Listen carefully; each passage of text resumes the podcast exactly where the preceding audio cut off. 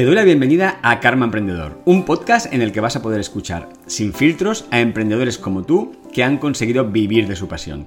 No solo vas a aprender las estrategias de cómo lo han hecho, sino que vas a conocer de verdad a la persona que hay detrás, sus aciertos y errores, sus virtudes y defectos y algunos de sus vicios inconfesables. ¿Para qué? Para que liberes tu karma emprendedor, es decir, que pongas en marcha aquellas causas y condiciones que necesitas activar para que tu negocio funcione. Por cierto, si quieres saber cuáles son los 7 obstáculos que te están impidiendo vivir de tu pasión y cómo superarlos, he preparado un ebook para ti con ejercicios simples y prácticos. Ve ahora a davidalonsogarcia.com barra ebook y descárgatelo gratis. Y ahora, vamos a por la entrevista.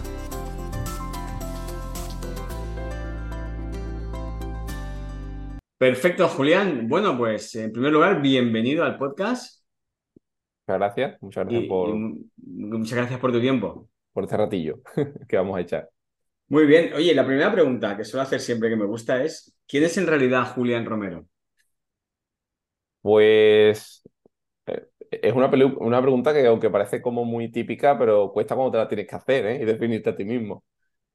Pues te diría que es una, bueno, es un chico de 33 años que, mm, siempre se ha movido un poco por, por buscar un poco su, pasión o lo que le gustaba en la vida, por eso tengo distintas profesiones y que actualmente pues, puedo decir que, que me dedico a algo que, que, me apasiona, que además es mi propio negocio em, y que en resumidas cuentas pues se podría decir que lo que hacemos es ayudar a las tiendas online a, a escalar ¿no? su, su, facturación con estrategias de, de publicidad.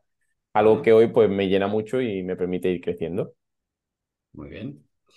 Y además de eso, ¿no? Eso sería un poco más lo que haces. Además, de, además de eso, ¿qué, ¿qué, es lo que hace? ¿Quién eres cuando no estás haciendo eso? Pues te diría que soy una persona eh, muy creativa. Siempre estoy dándole vueltas a todo y pensando en cosas nuevas que hacer o, o, hacer cosas de manera diferente. Eh, soy una persona que también de alguna forma siempre ha estado muy marcada por, por sus valores y por lo que piensa, o sea, en el sentido de que nunca he tenido problema, de hecho me ha pasado de siempre, desde pequeño, nunca he tenido problema de decir una opinión que no era la que era políticamente correcta, si yo sentía que era lo que pensaba y que era lo que mi verdad, por así decirlo. Eso muchas veces me ha llevado a, pues lo típico, eh, ya no caes tan bien a la gente o te excluyen un poco porque no tienes una opinión que la que tiene la mayoría o te excluyen de planes o cosas así. Pero sinceramente creo que eso de alguna forma me ha llevado a, a, conectar más también con otras personas, con las personas que realmente necesitan tener a alguien real que te dice las cosas de forma realista y no una persona que te miente. Y eso es algo que también tengo arraigado no solo a lo que es mi entorno personal, sino que lo llevo también a, a mi negocio. El tema de tener unos valores, de tener una ética, de hacer las cosas con, con cariño, con amor, con pasión. Y, y, sobre todo, yo creo que si podría decir dos cosas que me marcan a nivel personal, son esa y quizás la otra, la del tema de la creatividad, como te he dicho, y bueno, y, el humor. Eh, aunque a lo mejor me puedan ver aquí muy serio, después siempre estoy gastando broma. Vale. Hombre, como buen andaluz, ¿no? Hombre, claro. Un, andaluz que no gaste bromas es raro. Es raro, es raro. Es raro. y que no eche la siesta, ¿no? Y que no eche la siesta. Bueno, yo también la he hecho. y estoy en Tarragona. Bueno, eso, es que, eso ya se ha extendido ya, ya a ejercicio popular ya en toda España. Oye, Julián, ¿y cómo, cómo, llegaste a, a montar este negocio? Pues si te hago el cuento largo, la verdad que son bastantes vueltas, porque de alguna forma, a ver, todo comienza un poco por mi, ¿cómo decirte? Como mi, mi satisfacción, cuando ya empecé a trabajar, mi satisfacción que siempre llegaba cuando yo veía que tenía un techo, y ese techo era, pues, evidentemente, las personas que estaban por encima. Es decir, yo, yo, yo soy una persona que a mí me gusta constantemente progresar y aprender más y saber más y tener más habilidades y ese tipo de cosas. Y yo veía que, que mis distintos trabajos que tuve anteriormente siempre llegaba al techo en el que alguien me decía, no, pues puedes llegar hasta aquí y se acabó. Y eso me llegó a darme cuenta eh, de decir, oye, que, que, que yo no sirvo para trabajar por cuenta ajena, porque yo quiero más cosas. Y bueno, eh, de entre, como digo, varias profesiones que tuve, porque soy eh, topógrafo y técnico en urbanismo, después estudié delineación en la construcción, después di un salto total a otro sector y soy dietista, es decir, me dediqué al tema de nutrición y demás, pasando consultas. De ahí pasé al mundo del marketing, porque no sé si conoce a Carlos Ríos o al movimiento Real Fooding. Sí, sí, sí, sí. Pues yo le gestioné las redes sociales a él cuando todo empezaba. Entonces ahí empezó mi, mi eh, digamos, mi, mi inicio en el mundo del marketing, por así decirlo, con las redes sociales. Y de ahí yo empecé a estudiar ya la parte de, publicidad. Y cuando empecé a estudiar el tema de publicidad y demás, pues es cuando ya decidí montar mi, mi negocio y salirme ya de todo lo que era trabajar por, por cuenta ajena. O sea, como te digo, ha sido un poco salto de un lado a otro hasta llegar a aquí.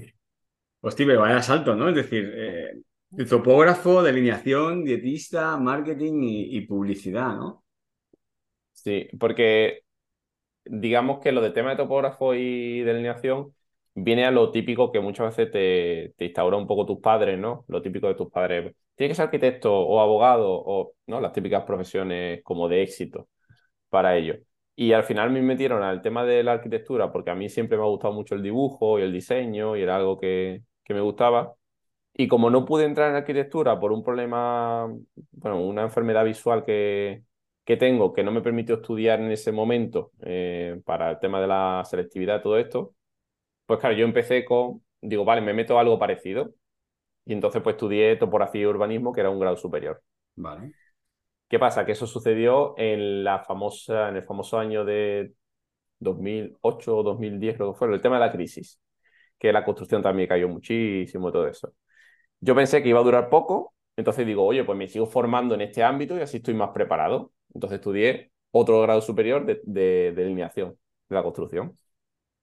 Y ya al ver que estudié eso y que, no, que la cosa no, no tiraba, pues dije, pues me voy a otra cosa que me apasione y que me guste. Como siempre he sido muy deportista, el tema de la alimentación y todo, pues digo, ah, pues me pongo a estudiar dietética. Y, y ese ya sí fue una profesión que me permitió estar trabajando varios años, pasando consulta en un centro de entrenamiento personal.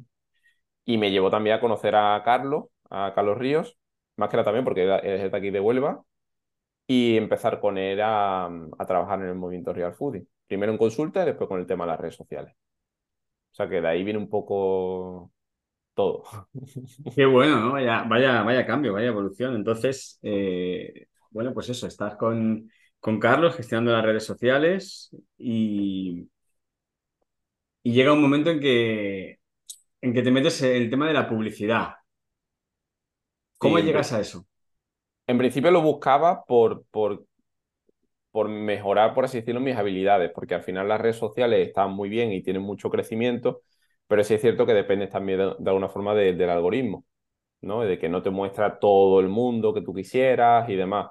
Entonces, por intentar mejorar mis habilidades, me puse a buscar formaciones sobre publicidad y así también tener esa parte.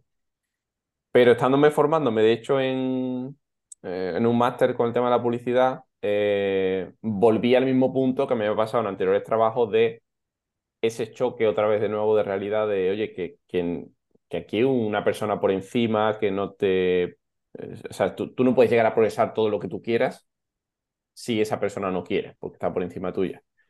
Y entonces, además, justo coincido con el tema de la pandemia. A mí me pilló, me pilló, de hecho, allí en Madrid también trabajando, o sea, me pilló allí toda la pandemia, encerrado en un piso de no sé cuántos metros cuadrados sin, sin que diera al exterior, o sea, era, aquello fue como entre, entre lo que pasó con el tema del trabajo y esa situación me llevó a replantearme todo y dije, vale, pues voy a seguir estudiando todo esto, pero para que en septiembre, que es cuando acaba mi contrato, digo, me vuelvo a Huelva y, em, y empiezo por mi cuenta. Y vamos, y, y eso hice. En septiembre del 2021 fue cuando te volviste para Huelva. 2020. Ah, 2020. En la pandemia, sí. Vale. Sí, ya no me acuerdo ni cuándo fue la pandemia. No sé si fue en el 20 o en el 21, tío. Han seguido tantos años que ya no sabes. Efectivamente. Vale, entonces en septiembre de 2020 te, vuelves a, Huelva a, a, vivir en un sitio como mucho más tranquilo, ¿no? Buscando esa calidad de vida. Sí, concretamente a Punto Umbría, precisamente por eso, porque yo eché en falta, entre otras cosas, eh, pues ¿no? El tema del sol, la playa, los entornos un poco así naturales.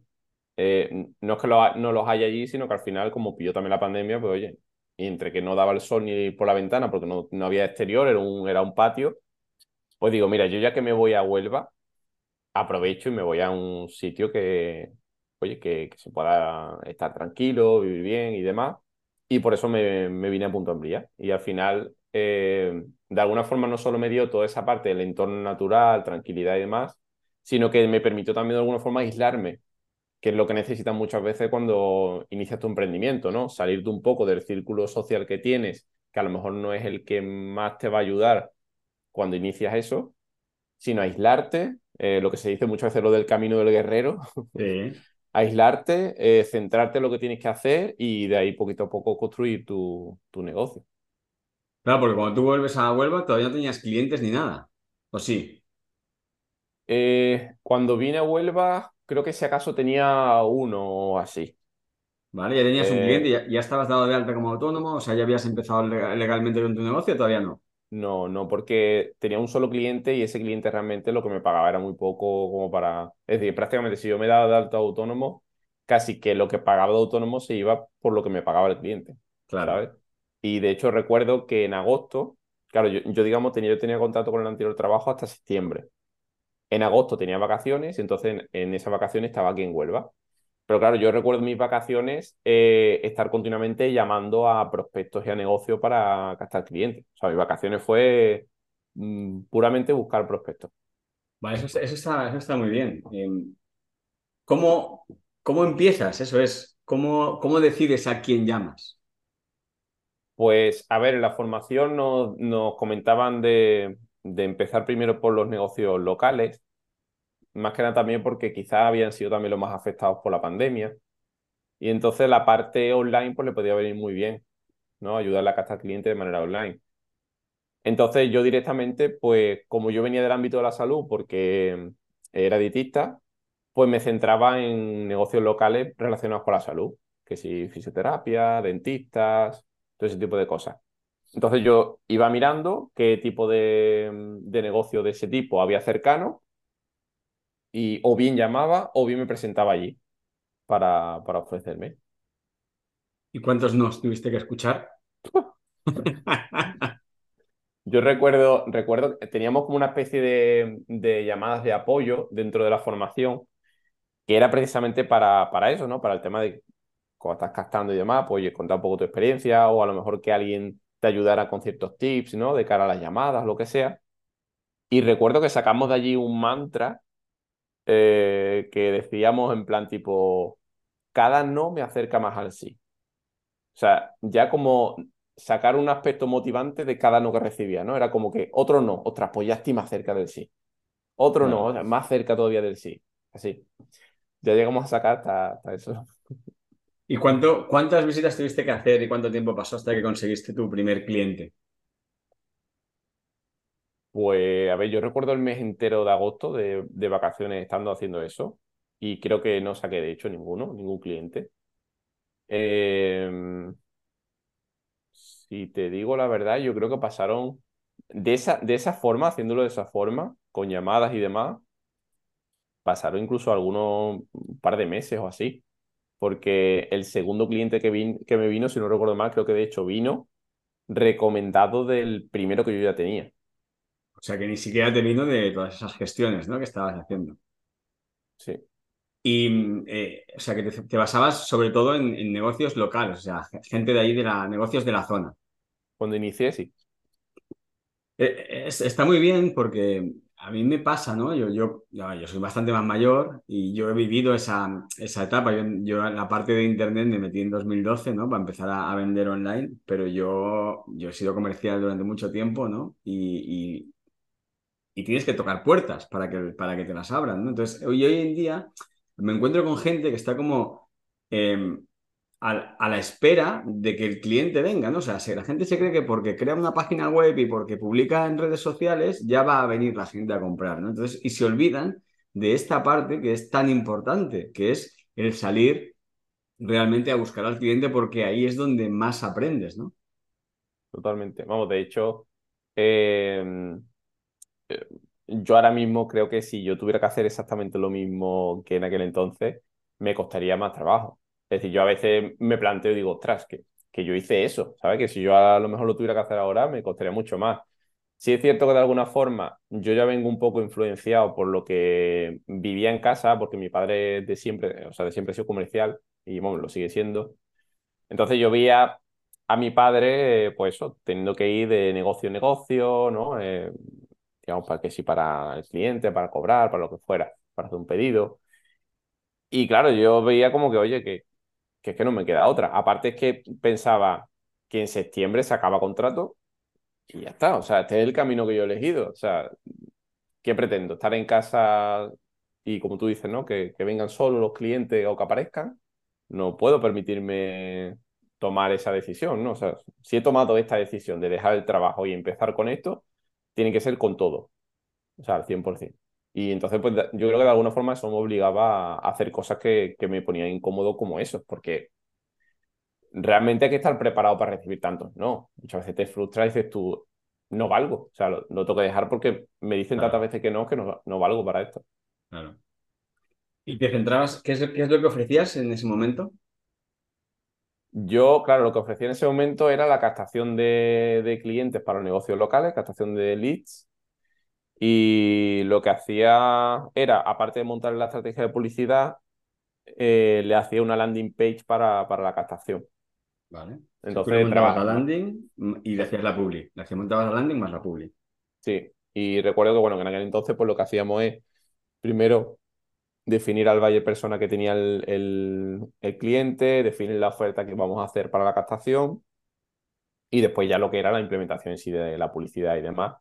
Claro, la parte comercial se tenía que encargar, digamos, el, el propio cliente, de llamar a su lead. Claro, tú le montabas toda la, la, estructura para que los leads y la estrategia para que los leads llegaran, pero esos leads, evidentemente, luego tenía que gestionar a la persona. Claro.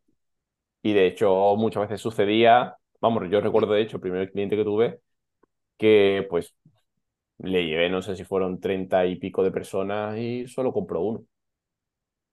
Y al final también te frustras porque sí es verdad que muchas veces los propios negocios, o sea, los dueños de los negocios son muy buenos dando sus servicios, pero ellos no saben vender. Claro. Entonces se creen que la gente que tú le llevas como lead vienen ya con la tarjeta a la mano dispuestos a pagar, cuando en realidad no, son solo personas interesadas a las cuales tú tienes ahora que venderle tu servicio, ¿no? Y, eso también te frustraba porque decías, joder, he hecho todo el trabajo, he conseguido esos leads para que pueda tener más clientes, y si, pero si fallaba la parte comercial que le tocaba a él, eh, adiós. Claro. ¿Y qué, qué, negocios fueron tus primeros clientes? ¿Qué tipo de negocios eran? Era, eh, algunos eran fisioterapeutas, otros em,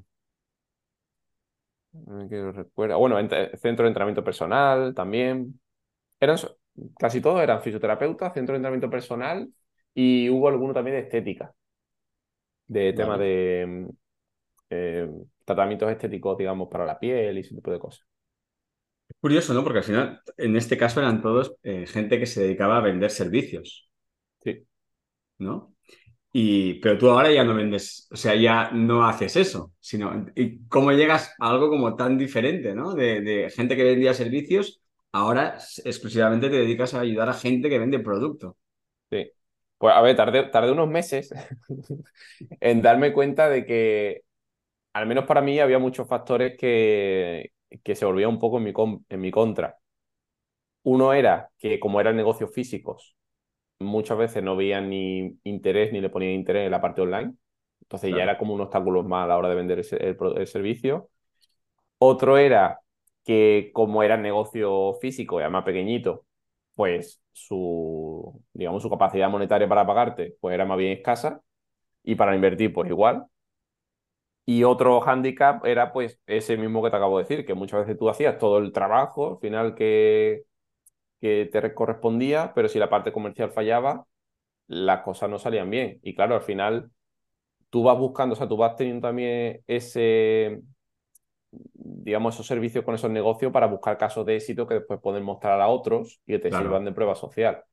Si después de hacer todo el trabajo no hay caso de éxito porque resulta que no ha sido buen comercial en esa parte, pues al final es como tiempo perdido de alguna forma.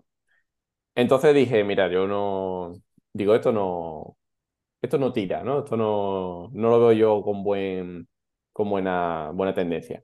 Entonces, mi pareja, mi, mi novia, que también es Media Buyer, y ella sí gestionaba e-commerce, tiendas online, me dijo, oye, ¿y por qué no pruebas con tiendas online? Que al final tú tienes los conocimientos, sabes hacerlo. Eh, y bueno, y en este caso, ves, ves, o sea, no es que dependa todo el proceso de ti, porque al final también depende de la conversión de la web, de que el producto sea bueno y demás, pero al menos si ves cómo en, las propias métricas tú puedes mostrar si estás teniendo compras, si estás teniendo retornos. De la otra forma, como, como dependía de otra tercera persona, pues no lo veía, no, no lo terminaba de ver. Y digo, vale, pues venga, pues vamos a probar. Y total, probé con, con los primeros e-commerce que estuve gestionando. Fue algo que me gustó también mucho porque cambia ya un poco la estrategia, cambia un poco la forma de hacer las cosas. Y ya dije, oye, me empezaron a llegar más e-commerce y digo, oye, pues yo creo que esto me mola más. Así que ya tiré por ahí. ¿Y cómo conseguiste esos primeros clientes tan diferentes? ¿Cómo llegaste a conseguirlos? Los primeros fue por tema de captación por, por mail. O sea, eh, contactaba por mail y, y, les ofrecía, yo recuerdo que al principio les ofrecía, bueno, les ofrecía no, sino directamente le enviaba un vídeo dándole recomendaciones sobre cosas que podían mejorar en, su publicidad y demás de las que yo podía ver. Pero tú buscabas la tienda en concreto, o sea, buscabas tú directamente el cliente y dijiste, este cliente, le enviabas, mirabas tú lo que hacían y dijiste, mira, esto se podría mejorar y se lo enviabas por vídeo. Sí. O sea, yo elegía los e-commerce. Al final, a ver, hay una cosa que, que si quieren eso también podemos, podemos tratar, que también es interesante. Hay una cosa que, que yo tengo en cuenta y es que aunque a mí me pueda gustar mucho el negocio con el que trabajamos, eh, para nosotros una parte importante es la persona que hay detrás. Es decir, si no hay feeling con esa persona, a mí me da exactamente igual que tu negocio sea millonario y que yo me vaya a aprovechar de ello en el sentido de por lo que me puedes pagar. Me da exactamente igual. De hecho, hemos dejado de trabajar con e-commerce bastante grandes y que pagaban muy bien porque las personas de que había detrás no, no había feeling ninguno. Entonces, claro, yo de alguna forma dentro del conocimiento que yo podía sacar de Internet, intentaba elegir aquellos e-commerce que me transmitían algún tipo de, oye, pues lo que hace me gusta, o, o, lo que comunican muchas veces en sus redes sociales o su web o lo que sea, me, me, mola, ¿no? Como lo hacen. Claro, yo no conocía a la persona hasta que no quedara con ella, pero al menos intentaba diferenciar de con qué e-commerce sí me gustaría trabajar y con cuál no. Al menos de lo, con lo que se veía desde fuera. Claro, genial. O sea, de alguna manera lo que hacías era como, como prefiltrar el, el cliente con el que sí, que no, Luego ellos ya te dirían si sí o si no, pero al menos tú de entrada ya te dirigías a un cliente con el que sabías que probablemente ibas a conectar, ¿no? Sí. Genial. Sí, yo también estoy totalmente de acuerdo, porque al final creo que eso, eso es clave, ¿no? Para, primero para que la cosa funcione bien y la otra parte también tenga éxito, pero luego también porque ya que empezamos, ya que emprendemos, ya que montamos nuestro negocio, pues al menos que sea con nuestras propias reglas, ¿no? Y, decidir con qué tipo de clientes queremos trabajar. Y eso es algo que a nivel de mentalidad a la gente le, cuesta bastante de, de, entrar en eso, ¿no? De que, hostia, ¿cómo voy a elegir yo el cliente? Sí, se puede elegir el cliente. Pero yo creo que la gente no se da cuenta de que claro que puedes elegir el cliente porque toman un rol secundario. ¿En qué sentido? Es como que parece que, por ejemplo, en mi caso, ¿no? El tema de los e-commerce. Parece que el protagonista es el e-commerce y yo soy como, no sé, como un mero prestador de servicios que el e-commerce contrata y ya está. Y no. El e-commerce es un negocio y yo soy otro. Al e-commerce le puede interesar trabajar conmigo y a mí me tiene que interesar trabajar como e-commerce. Pero los dos estamos al mismo nivel. No es uno el importante y el otro es como el secundario. Y yo creo que lo que le pasa a mucha gente es eso, que adquiere ese rol como secundario entonces parece que todo depende del, del otro. ¿no? Sois dos negocios, es como dos socios, sois dos negocios o dos socios que pretendéis colaborar juntos para beneficiaros juntos. Pero claro, os tiene que, os tiene que, mm, que venir bien a ambos, no solo a uno. Claro. Y bueno, y quizá hay gente que está escuchando esta, esta entrevista y que a lo mejor pues hay gente más del mundo digital, pero también hay gente a lo mejor que no entiende tanto del mundo digital, ¿no? Entonces, eh, bueno, cuéntanos un poco que, cómo es el día a día de, un trafficker, es decir, en qué consiste realmente el trabajo de un trafficker. Pues a ver, el trabajo en sí consiste, al menos en el ámbito, mm, bueno, sí, lo podemos definir de forma general. Consiste prácticamente en llevar eh, un volumen de tráfico de, personas desde el mundo online, ya sea de, las propias redes sociales o de Google o de, mm, no sé, de YouTube, ¿vale? Es decir, de los entornos y redes sociales y buscadores como Google, llevar a todo ese tráfico hacia un objetivo concreto que pueda ser una web y ya con el objetivo en sí que se busque, sea que se registre en una web, sea producirse una venta, ¿no? En el caso de un e-commerce, sea, pues no sé, leer un artículo en el caso que quieran llevarse tráfico a un blog. Es decir, es trasladar la masa de, personas del mundo online a un objetivo concreto eh, que, se, que se vaya buscando. Vale. Y mm, para eso, o sea, tú, vosotros, eh, tú te especializas en, por ejemplo, en Meta o haces publicidad en cualquier red social. No, nosotros, por ejemplo, dentro del equipo hacemos publicidad en cualquier plataforma. O sea, tocamos tanto Meta como Google como TikTok. Sí es verdad que, por ejemplo, yo mi contenido lo enfoco mucho en Meta, pero por simplemente por, por términos de demanda. Es decir, yo veo que, que la gente busca mucha información sobre Meta, pues, pues tiro para ahí. Google, por ejemplo, como es una plataforma que es mucho más antigua que Meta, es como que es una plataforma que quizás de alguna forma es más conocida o no se busca tanta info, tanta información. También la hay, evidentemente, pero eh, tiene mayor demanda, por ejemplo, Meta. Entonces, claro, yo me aprovecho para mis contenidos de eso, pero internamente eh, trabajamos con clientes tanto la parte de Google, de Meta, de TikTok. De hecho, lo ideal y lo que buscamos siempre es trabajar la unicanalidad. Es decir, que tu presencia digital no esté solo en una plataforma, sino esté en varias, porque es que el usuario es, el, recorrido que hace. A lo mejor un usuario te conoce por tu, por tu Instagram una, una publicación orgánica, pero después se va a Google a buscar algo concreto y conoce y ve, por ejemplo, un anuncio tuyo y a lo mejor ver un producto, pero no lo compra y después cuando esté en su red social, ya sea en Facebook o Instagram, ve publicidad justo del producto que, que se quedó en el carrito y no compró. Eso es gracias a tener presencia digital en todas las plataformas. Si solo lo tienes en una, ahí ya pierdes un poco al usuario. Claro, entonces, pero aquí la pregunta es, para tener publicidad en todas las plataformas, supongo que tienes que tener que, que ya tener un, un, volumen de negocio importante para poder pagar eso. O sea, sí y no. Sí, si lo quieres hacer bastante completo, porque claro, eh, para poder hacerlo bastante completo y con un embudo y demás, necesitas inversión, ¿no? Para las distintas plataformas. Y no en el sentido de que, bueno, si tu presupuesto es más ajustado, puedes tener una mínima presencia o, por ejemplo, yo qué sé, eh, Meta, ¿no? Si quieres generar demanda, porque, por ejemplo, eh, Meta o TikTok son plataformas que lo que te, sobre todo para lo que se usa es para generar demanda. Como tú vas a por el usuario y no el usuario por ti, es decir, tú eres quien te presenta ¿no? delante del usuario, eso genera una demanda. Entonces, tú puedes tener a lo mejor eh, un embudo de ventas dentro de, Meta, por ejemplo, para generar esa demanda con, no sé, con 500, 600 euros al mes de publicidad, a lo mejor se puede montar un embudo más o menos completo. Y después tener eh, en Google, en Google Ads, campañas que, por ejemplo, vayan destinadas a búsquedas concretas es decir, que no sean, no sean búsquedas de alto volumen, porque ahí van a estar los, grandes, los, digamos, los grandes anunciantes con mucho más presupuesto que tú, pero puedes ir a palabras que se suelen decir como de cola larga, es decir, palabras que son más específicas, que tienen menos búsquedas, que tienen menos competencia, y que tú aparezcas también por esas búsquedas. Entonces, de esa forma, y eso puede ser un presupuesto muy reducido, puede ser incluso hasta de 100 euros al mes, o 200, como mucho. Entonces, de esa forma tú tienes presencia en Google y presencia en Meta. Y el presupuesto no es súper abultado. Ahora, si quieres hacerlo en plan con, con bastante estructura en cada una de las plataformas, ahí ya pues si necesitas más presupuesto.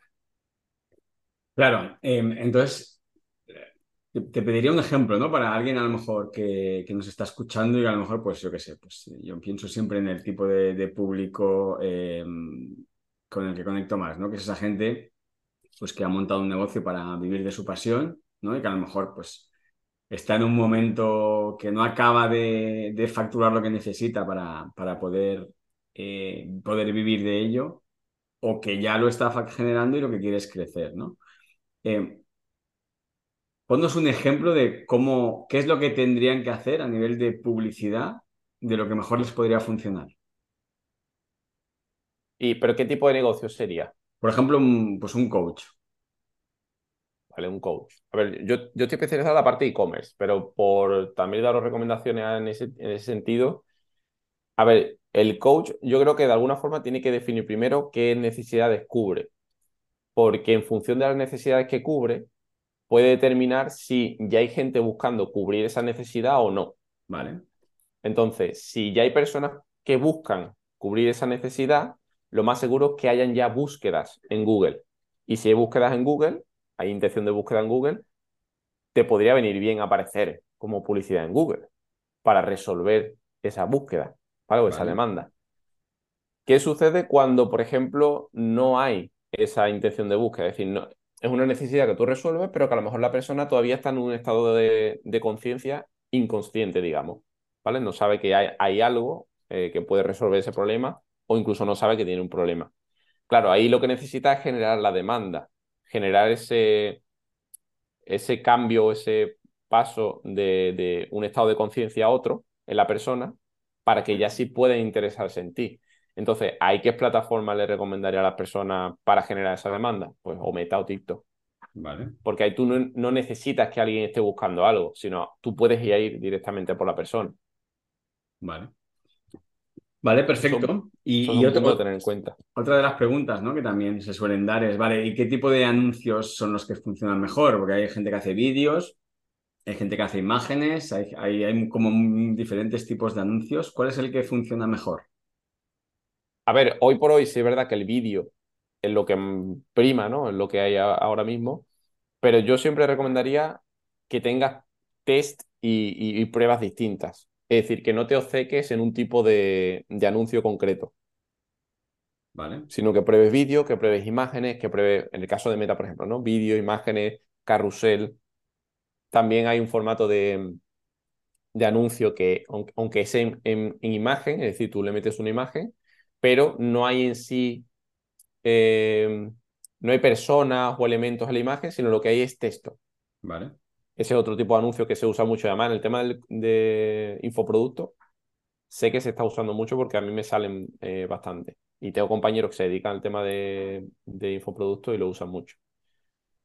Pero igualmente, no dar por hecho que un anuncio es el mejor simplemente porque me han dicho que este anuncio es el mejor. Cada, cada sector, cada nicho, cada negocio tiene que encontrar cuál es el que mejor le viene a él. Y eso solo lo puedes encontrar haciendo test y pruebas. Vale. Vamos, nosotros mismos lo hacemos con los e-commerce. Por mucho que yo sepa que hay un vídeo que gusta mucho, que yo pruebo vídeo, yo pruebo imagen, yo pruebo carrusel, yo pruebo, absolutamente de todo. Y que después los datos me demuestren qué es lo que mejor funciona. Vale. Perfecto. Y Julián, tú ahora, ahora mismo, ¿con qué tipo de, negocios trabajas? ¿Te refieres con eh, sector? Sí. O sea, dentro del e-commerce. Sector, volumen, etcétera. Es decir, al final, ¿para qué tipo de e-commerce le, puede venir bien lo que tú haces? Nosotros, a ver, nosotros en cuanto a tipo de sector dentro del e-commerce, o nicho, mejor dicho, dentro del e-commerce, no tenemos un nicho concreto, porque realmente tenemos diferentes nichos de, o sea, de los e-commerce que gestionamos tenemos diferentes, no tenemos uno que sobresalga de otro. Tenemos tanto el tema de pues, eh, moda, eh, calzado, eh, juguetes. Hemos tenido también incluso complementos anti-resaca. Hostia. algunos más así diferentes que tengamos. Bueno, ya después dentro de la moda hay uno que sí es más moda de para temas de eventos, otros más para moda casual y demás. Pero realmente no tenemos un nicho definido. Es decir, realmente cualquier e-commerce, digamos, al final nosotros como estudiamos previamente todo lo que abarca el nicho, estudiamos al avatar, estudiamos la propuesta de valor, estudiamos todo, nosotros nos adaptamos a lo que es el e-commerce. Por eso nos da igual un poco el nicho. Eh, lo que sí es cierto que nosotros ahora mismo nos estamos especializando más, como nos dedicamos a la parte del escalado, nos estamos eh, especializando más en la parte del escalado, sí que necesitamos de alguna forma, o mejor dicho, con los e-commerce que sí seleccionamos y con los que sí que llegamos a trabajar son aquellos que ya estén facturando, es decir, que a lo mejor estén facturando como mínimo, yo que sé, 5.000 al mes o más, para nosotros garantizar de que el e-commerce funciona ya de por sí como negocio. Porque al final eh, muchas veces se piensa que la publicidad es lo único que necesitas para, para que tu negocio funcione. Y no. Eh, primero el e-commerce tiene que dar una seguridad de que, oye, lo que vendo a la gente le gusta y lo compran. Eso es una parte importante. Y otra parte importante es la conversión web. Oye, mi web es rápida, activa los gatillos mentales suficientes para que la gente compre y su porcentaje de conversión, por ejemplo, está en un 1% por encima. Vale, pues eso ya son dos parámetros que a mí me garantizan de que si yo entro a trabajar contigo para la tercera pata, que es la publicidad, yo puedo potenciar todo eso y que podamos escalar. Pero si esos dos factores, por ejemplo, no están, lo mismo entramos y ayudamos y, te ayudamos a mejorar, que lo mismo no, porque hay dos elementos importantes que faltan. Que son Por eso intentamos coger a aquellos que ya tienen estos dos elementos, digamos, validados, porque sabemos que son los que más podemos ayudar. Claro, gente que ya está facturando y lo que quiere es crecer, ¿no? Es eh, hacer crecer ese negocio, escalar, como tú has dicho, eh, y, facturar más. Y la, pregunta es, eh, dentro de tu modelo de negocio, ¿no? El modelo de negocio que, tenéis vosotros como empresa, ¿cobráis una, una, cuota mensual? ¿Cobráis un porcentaje? ¿Cómo, funciona eso? Nosotros, o sea, hacemos un presupuesto digamos, para cada propuesta que hacemos de, de un e-commerce que sí que nos interesa trabajar con él y demás, le hacemos una propuesta y esa propuesta incluye eh, lo que es la parte fija de todos los meses. Bueno, incluye, primero, primero es un onboarding, se llama, ¿vale? Que es como el inicio de, de, la entrada de ese cliente en el que hacemos todo el estudio de la estrategia que vamos a hacer, el estudio del avatar, del mercado, ciertos análisis, ¿no? La conexión de las plataformas con, con su e-commerce, todo eso tiene un, coste de, que es del onboarding, después tiene lo que es el, el fee mensual, y después lo que tenemos nosotros, al final, una de las cosas que a nosotros nos gusta y, porque lo vemos lo más, no sé, es lo más, ¿cómo decirte? Es lo más lógico, es que nosotros tenemos como, eh, ganamos como un porcentaje, pero a partir de que el e-commerce empiece a escalar a ciertos niveles. Es decir, lo que nosotros al final intentamos como, como equipo es que no supongamos un lastre en el crecimiento del e-commerce, porque si no es que no tiene sentido. Si nosotros estamos buscando hacerlo crecer, pero nosotros suponemos un lastre porque tenemos unos costes súper elevadísimos, unos porcentajes muy altos, no tiene sentido. ¿vale? Entonces, para no suponer un lastre, nosotros lo que tenemos es simplemente un fee mensual, pero con ese fee mensual, el e-commerce puede llegar a invertir incluso hasta creo que el, margen que teníamos mínimo es hasta, o sea, mínimo no máximo, hasta 10.000 euros. Es decir, puede llegar a invertir hasta 10.000 euros que nuestro fin no cambia. 10.000 euros al mes en Publi, ¿eh? En Publi. Vale. Y ahora, a partir de que supere esos 10.000 euros, pues hay como unos baremos, hay unos tramos de 10.000 a 50.000, de 50.000 a 100.000, así. Que en función de que vaya superando esos tramos, que eso significa que está escalando, por eso quiere cada vez invertir más, pues nosotros, en vez de eh, tener un fee, tenemos un porcentaje. Vale. Entonces, eh, lo que supone eso es que el e-commerce crece, nosotros crecemos, pero nunca suponiendo, que es lo que pasa con muchas agencias y demás, nunca suponiendo un lastre gordo para, para el propio e-commerce. ¿Y cuánto puede suponer ese fee mensual? Para una, pues yo que sé, un e-commerce que, esté en este nivel, ¿no? Un e-commerce que esté en 5.000 euros al mes y se esté planteando escalar y crecer, eh, pues es que, claro, no tengo ni idea de cuánto me puede costar eso, ¿no? Porque, claro, depende mucho del, perfil del, del trafficker y tal. En vuestro caso, ¿cuál sería el caso? Sí, en nuestro caso, de, o sea, aunque cada propuesta la hacemos personalizada, porque depende de cada proyecto, sí te puedo decir que de mínimo eh, son mil, mil, euros de fee. Vale. Es decir, menos de mil euros de fee eh, no nos ponemos a trabajar porque lo hemos hecho, lo hemos hecho con distintos e-commerce y demás, y te das cuenta que los márgenes se te, se te vuelan. Y más, más sobre todo si, si tienes la filosofía de cómo lo hacemos nosotros. Es decir, yo, por ejemplo, yo no, bueno, en mi caso yo ya no soy implementador, es decir, yo no, implemento, me dedico más a la parte del crecimiento de negocio, pero, por ejemplo, nuestro eh, compañero o compañera, no medimos las horas que le dedicamos a un cliente. ¿Qué quiere decir eso? Que yo te voy a dedicar las horas que sean necesarias para conseguir que tú tengas los resultados.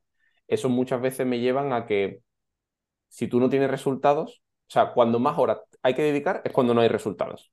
Cuando hay resultados es todo mucho más sencillo. Pero cuando no los hay es cuando más horas hay que dedicar. Y si encima yo no miro las horas que dedico, sino que eh, dedico las que sean necesarias para conseguir que tú tengas resultados, si hiciera cálculos, al final me doy cuenta que como nosotros tengamos menos de mil euros de fee, eh, no dan, es decir, seríamos, deberíamos de ser nosotros los que dijéramos al e-commerce, no podemos seguir trabajando. Claro. Porque es a, nosotros a los que no, ya no nos sale rentable trabajar contigo. Claro.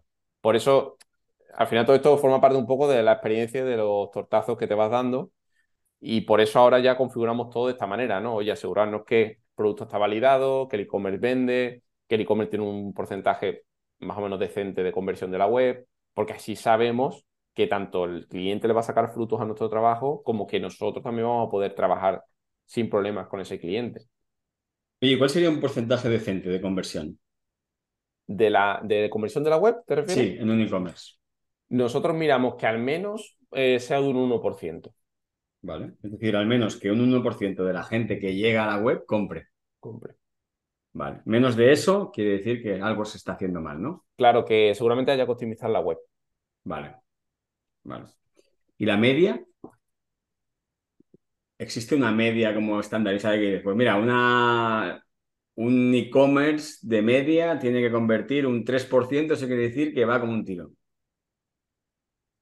¿Te refieres como una media aceptable o...? Sí, una media aceptable de conversión para que tú digas, hostia, este e-commerce ya está, o sea, su web convierte bien. Hombre, para, para mí, todo el que me llegue que sea más de 2, ya me está diciendo que de un 2%, ¿Vale? ya me está diciendo que, que, va, bien, vamos. Es decir, que si yo tengo, por ejemplo, ¿no? Alguien que está escuchando esto, que tiene un e-commerce y esté convirtiendo más de un 2%, que quiere decir que tiene un potencial importante de crecimiento y que puede escalar con publicidad. Sí, no quiere decir que el que tenga un 1 no, no tenga ese potencial, porque al final también depende mucho de, por ejemplo, imagínate un, un e-commerce de muebles. Claro, la conversión de un e-commerce de muebles seguramente sea menor, porque tú no decides comprar un mueble la primera vez que entras en una web, ¿no? Entonces, es por nosotros tener unos estándares, ¿vale? Lo del 1%. Eh, pero perfectamente, ya sea el del 2, el del 3 o incluso el del 1, puede tener un potencial escalado en función de también de otros factores, como por ejemplo los márgenes de, negocio, de negocio que tiene y demás, que eso todo eso lo calculamos nosotros incluso antes de, trabajar con nadie, para saber si tiene márgenes, eh, ¿cómo se dice? Márgenes saludables. Es decir, al final de su margen va a provenir la inversión en publicidad. Entonces, si resulta que tiene un 10% de margen, o sea, ¿cómo pretendes invertir de ese 10% en publicidad y aparte tener ganancias? Eh, que hay un problema incluso de negocio. Entonces, por eso nosotros, cuando nos llegan los e-commerce, analizamos cada e-commerce eh, y en función de cómo sea ese análisis que hagamos, pues ya decidimos a conocer a la persona, conocer a quién hay detrás, conocer un poco más en profundidad, quedar con ellos y a partir de ahí, si todo va bien, pues hacer una propuesta. Pero digamos que no todo el e-commerce que nos llega tiene acceso a, que nosotros le hagamos la propuesta y trabajemos juntos. Porque si detectamos esas fallas en, a nivel de negocio, lo que sea, no tiene sentido. Es como digo, al final yo me mantengo fiel un poco a mi valor y es como, ¿de qué me sirve poner, por mucho que yo te quiera ayudar, ¿de qué me sirve ponerme a trabajar contigo si yo ya desde ahora, desde este momento, desde antes de trabajar, sé que tu problema no viene de la publicidad, sino viene de otras partes del negocio. Claro. Si yo entro a trabajar contigo, te voy a hacer perder tiempo y dinero. Claro, yo creo que esto es una cosa súper importante, Julián, porque y hay mucha gente que no lo entiende. Es decir, al final, tú cuando quieres hacer crecer o escalar un negocio, en este caso, ¿no? que es a lo que vosotros ayudáis, tienes que tener unas bases muy sólidas y muy bien construidas. ¿no? Si hay alguna pata de esas bases que falla, es muy difícil que ese negocio pueda escalar, ¿no? Y esto hay gente que no lo entiende, es decir, hay gente que monta negocios cuyas bases no son sólidas y eso provoca que cuando quieran crecer no pueden porque está fallando algo importante en la base, bien sea pues el, perfil de cliente, bien sea el producto que estás ofreciendo, bien sea la web no convierte, etcétera, ¿no? Y esto yo estoy totalmente de acuerdo contigo, ¿no? Que, es vital poder detectar eso para evitar meterte en, o dar falsas expectativas a gente que, que, que, que lo que necesita trabajar precisamente antes son otras cosas. ¿no? De hecho, te, sorprendería si, si te dijera la de veces que, que le he sacado yo los números a, a alguien, porque por ejemplo, a partir de esos números, de su ticket medio, de su porcentaje de margen y de mm, y bueno, del objetivo que tenga en cuanto a ventas y demás. Yo le puedo sacar eh, cuál es su ROAS break-even, es decir, el ROAS que lo mantiene en punto de equilibrio de que ni gana ni pierde, cuál es el ROAS a partir de cuál es rentable, cuál es el coste por adquisición máximo que se puede permitir, es decir, le saco todos esos números. Claro, pues la mayoría ni los conocía. Claro.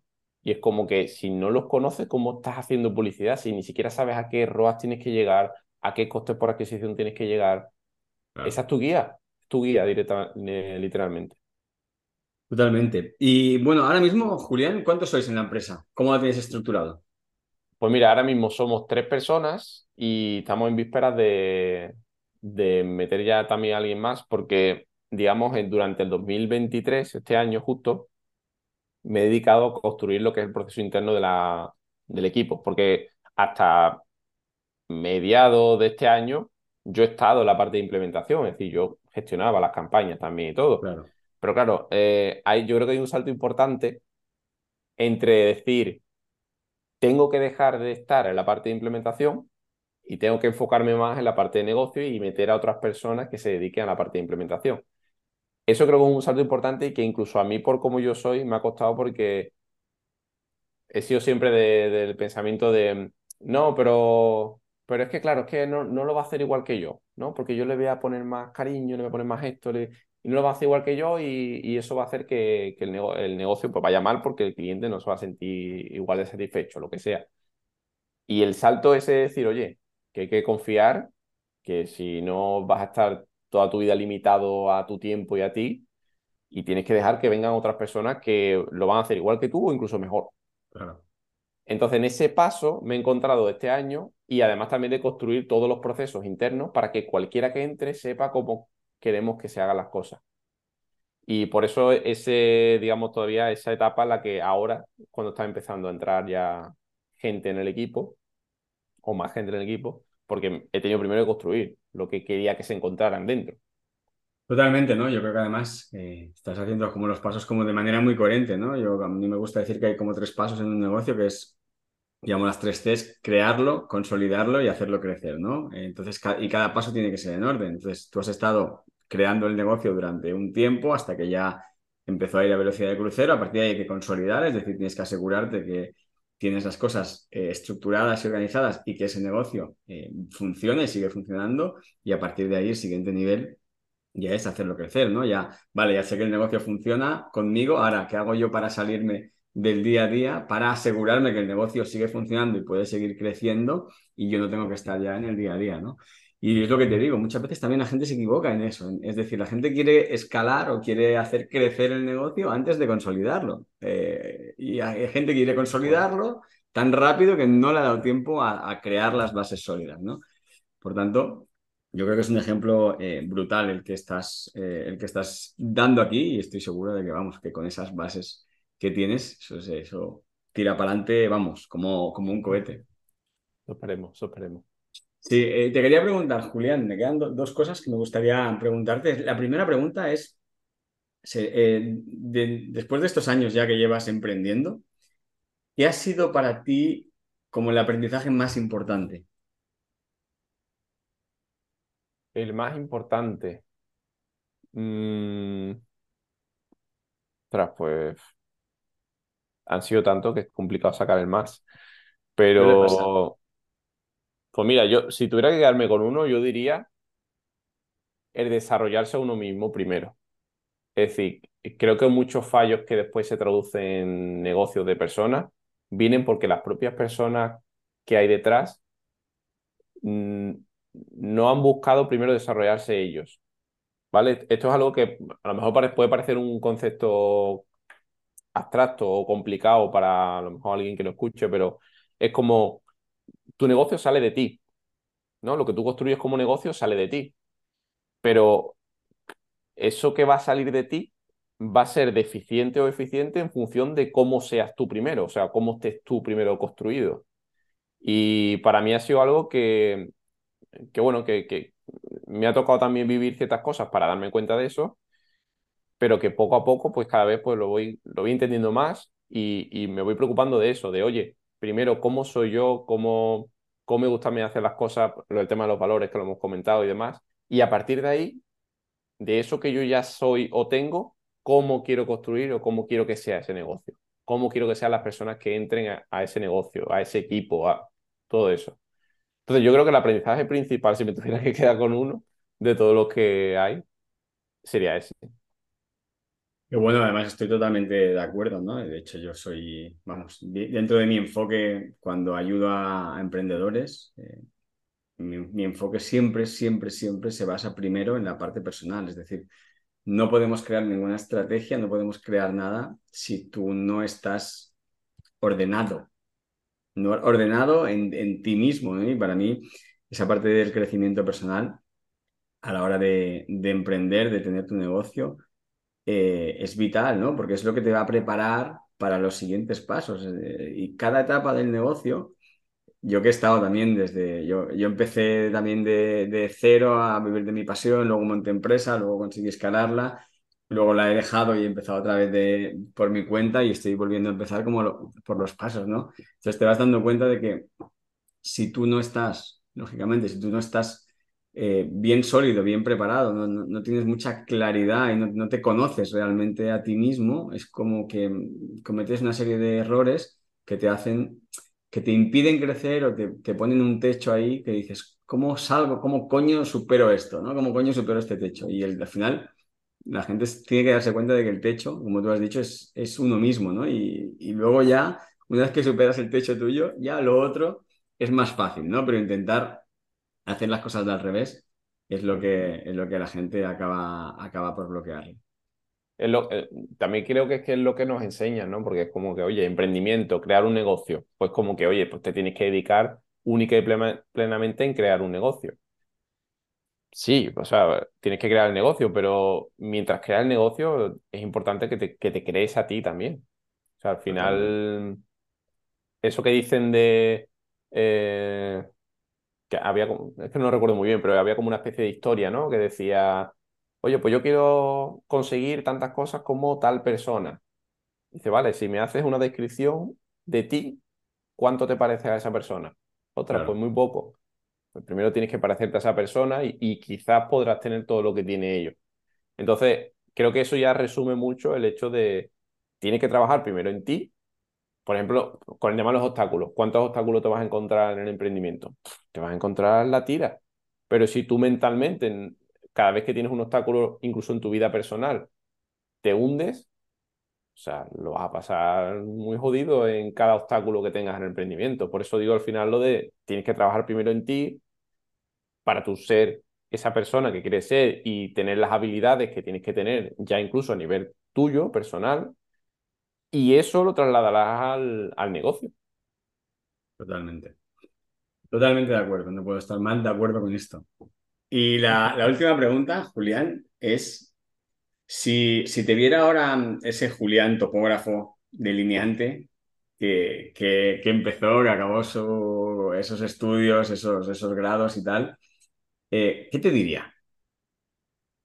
Pues yo creo que no se lo creería no se lo creería porque, o sea, como todo el mundo, yo tengo también que, que vivir mis, mis batallas internas, como quien dice, ¿no? Y yo recuerdo que una de las cosas que yo pensaba cuando a lo mejor no estaba bien el trabajo, decía, es que yo quiero más cosas, yo quiero progresar, yo quiero... Y pensaba en decir, oye, si monto algo por mi cuenta, así. Una de las primeras cosas que me decía a mí mismo es, no, es que yo no voy a ser capaz de eso.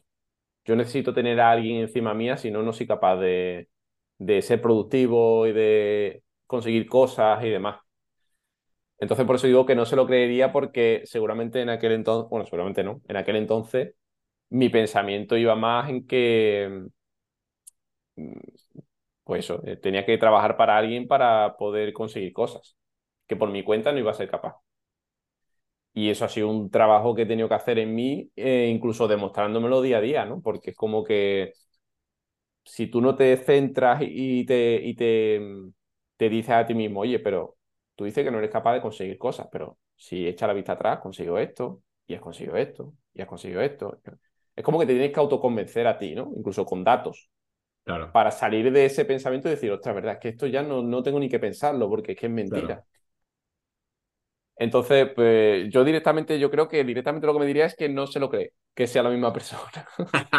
Efectivamente, yo creo, que también has dado la clave, ¿no? Pero al final, porque es que no eres la misma persona, ¿no? Cuando tú vas evolucionando, al final, eh, yo creo también eh, en cualquier, cualquier emprendedor que quiere llegar a, a, un punto concreto, como tú has dicho, tiene que transformarse en esa persona, ¿no? Tienes que ser la persona que tiene esas capacidades, habilidades, esas creencias, esos valores, esa manera de pensar, esa manera de funcionar y a partir de que te conviertes en esa persona, entonces lo otro va a venir, ¿no? Pero lo primero es convertirte en esa persona, ¿no? Como tú dices, si te viera ahora y diré, hostia, ¿quién es este Julián?